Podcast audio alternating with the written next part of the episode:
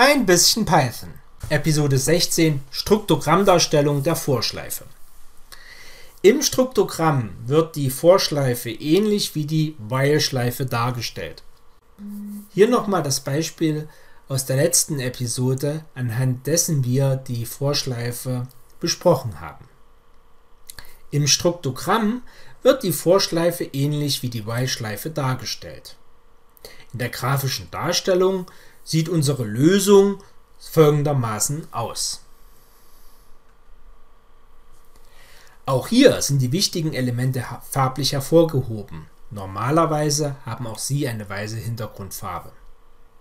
Im Kopf der Zählschleife, im Kopf der Zählschleife wird durch das Verb zählen angezeigt, dass es sich um eine Vorschleife handelt.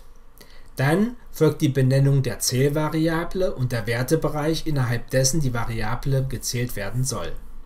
Die Angabe der Schrittweite ist optional, wenn diese 1 ist. Ansonsten kann man auch andere Schrittweiten angeben. Bei Schrittweite 2 würde i zum Beispiel folgende Werte annehmen. 1, 3 und 5. Wie Sie die Schrittweite definieren können, können Sie nachlesen, wenn Sie die Dokumentation der Range-Funktion sich mal genauer ansehen. Den Link dazu finden Sie in den Show Notes. Wie auch hier, wie bei der While-Schleife, wird der eigentliche Schleifenblock hier blau dargestellt, eingerahmt von der Vorschleife. Viel Spaß beim Python lernen.